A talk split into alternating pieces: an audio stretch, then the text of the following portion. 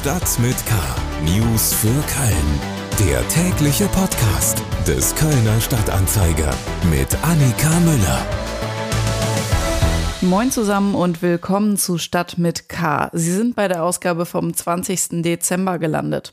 Hier gibt es jetzt in etwa 10 Minuten Nachrichten aus, über und für Köln vom Kölner Stadtanzeiger. Und wir werden mal wieder Jeck. Heute in Stadt mit K. Festkomitee Kölner Karneval sagt Saalveranstaltung ab. Auch Prinzenproklamation im Gürzenich. Ein kurioses Hobby. Artinvest-Chef Wiedenmann spricht über seinen Forst. Und signierte Bücher von Habeck und Niedecken zu gewinnen. Schlagzeilen. Die Tierheime in Köln laufen voll. In der Corona-Pandemie haben sich viele ein Haustier angeschafft Gründe dafür waren Homeoffice, Kurzarbeit oder Einsamkeit durch Kontaktbeschränkungen. Viele dieser Tiere landen aber jetzt wieder in den Tierheimen. Das Tierheim in Delbrück appelliert in den sozialen Medien, zu Weihnachten keine Tiere zu verschenken. Das Tierheim Zollstock versucht das auch über einen Vermittlungsstopp zwischen dem 18. Dezember und 9. Januar zu verhindern.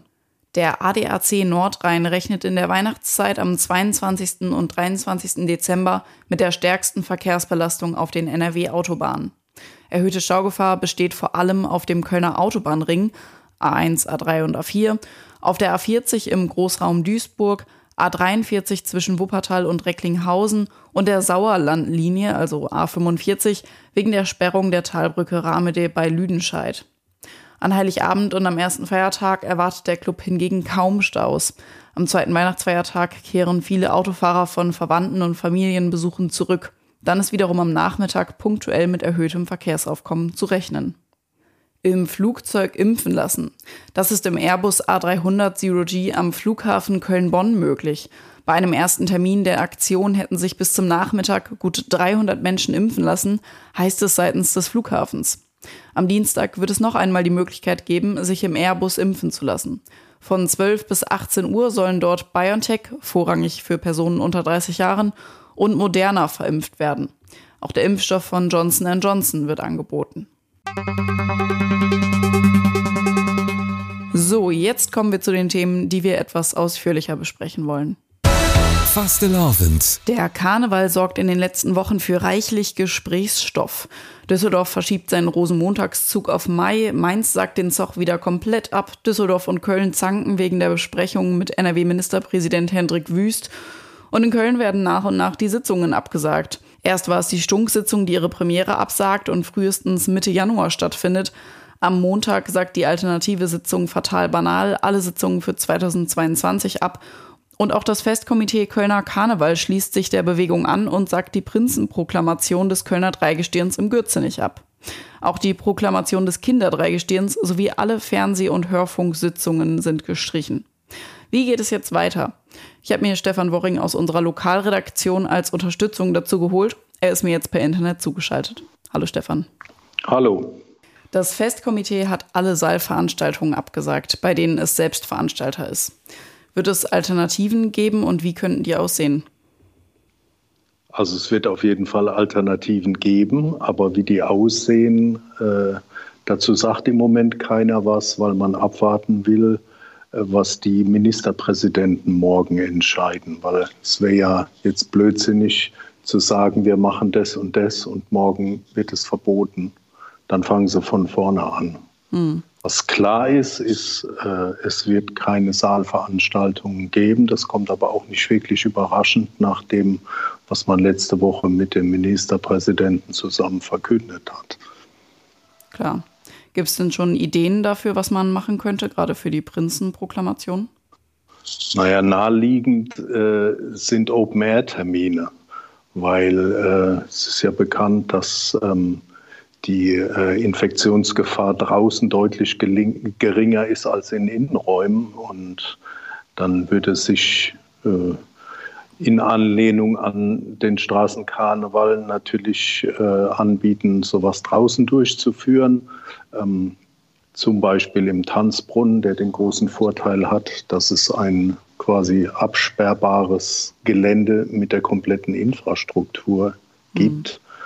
Mhm. Ähm, so wie man hört, gibt es auch schon diverse Reservierungen für, für den Tanzbrunnen während der Session, weil wohl nicht nur das Festkomitee, sondern auch einige Karnevalsgesellschaften äh, zumindest darüber nachdenken, äh, dann halt draußen zu feiern. Hm. Hat sich das Dreigestirn schon irgendwie dazu geäußert?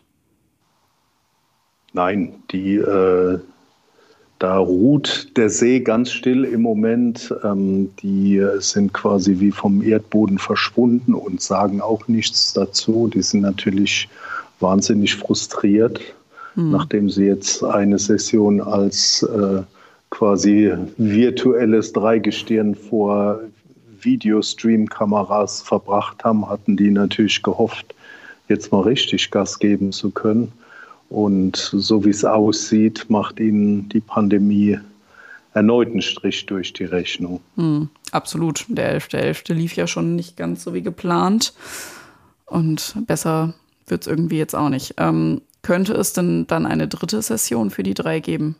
Also, dass die noch eine dritte Session machen, kann ich mir kaum vorstellen, wegen des enormen zeitlichen Aufwands, den die ja jetzt zwei Jahre hintereinander haben. Und äh, auch weil 2023 ja die große Jubiläumssession ansteht, 200 Jahre organisierter Karneval. Also bleibt das Dreigestirn vermutlich ein Corona-Dreigestirn. Das war Stefan Worring aus unserer Lokalredaktion. Reingehört. In unserem Wirtschaftspodcast Economy mit K hat mein Kollege Lars Frensch kürzlich mit dem Mitgründer und geschäftsführenden Gesellschafter von Art Invest, Markus Wiedenmann, gesprochen. Dabei ging es unter anderem um den vom Kölner Immobilienunternehmen 2011 erworbenen Kölnturm im Mediapark und darum, wie das Maritim am Heumarkt sich künftig noch verändern wird. Wiedenmann hat aber nebenbei auch von seinem Forst erzählt, den er sich vor einer Weile gekauft hat und für den er jetzt fleißig Baumarten lernt. Hören wir doch mal rein, was er da so erzählt hat. Ja, ich habe im, im Bergischen Land ein größeres ähm, Stück Forst erworben. Und zwar ähm, ist, dieses, äh, ist dieses Wald, dieser Wald überwiegend durch den Borkenkäfer geschädigt und die Fichte ist abgestorben und ähm, abgeholzt. Und ähm, mich frustriert das total, wenn man die Autobahn langfährt, dann diese ganzen Kahlflächen zu sehen. Und ähm, ja, ich habe mich dann irgendwann dazu entschieden, ich würde gerne so eine Kahlfläche erwerben und aufforsten. Und ähm, das habe ich jetzt gemacht und bin fast ja, im wöchentlichen Austausch mit dem Förster, lernen ganz viel, habe mir ganz viele Bücher gekauft über Baumarten und klimaresistente Wälder in Zukunft. Und ob jetzt ähm, man es der Natur überlässt oder ob man äh, selber pflanzt und, und, und, und was man alles berücksichtigen muss.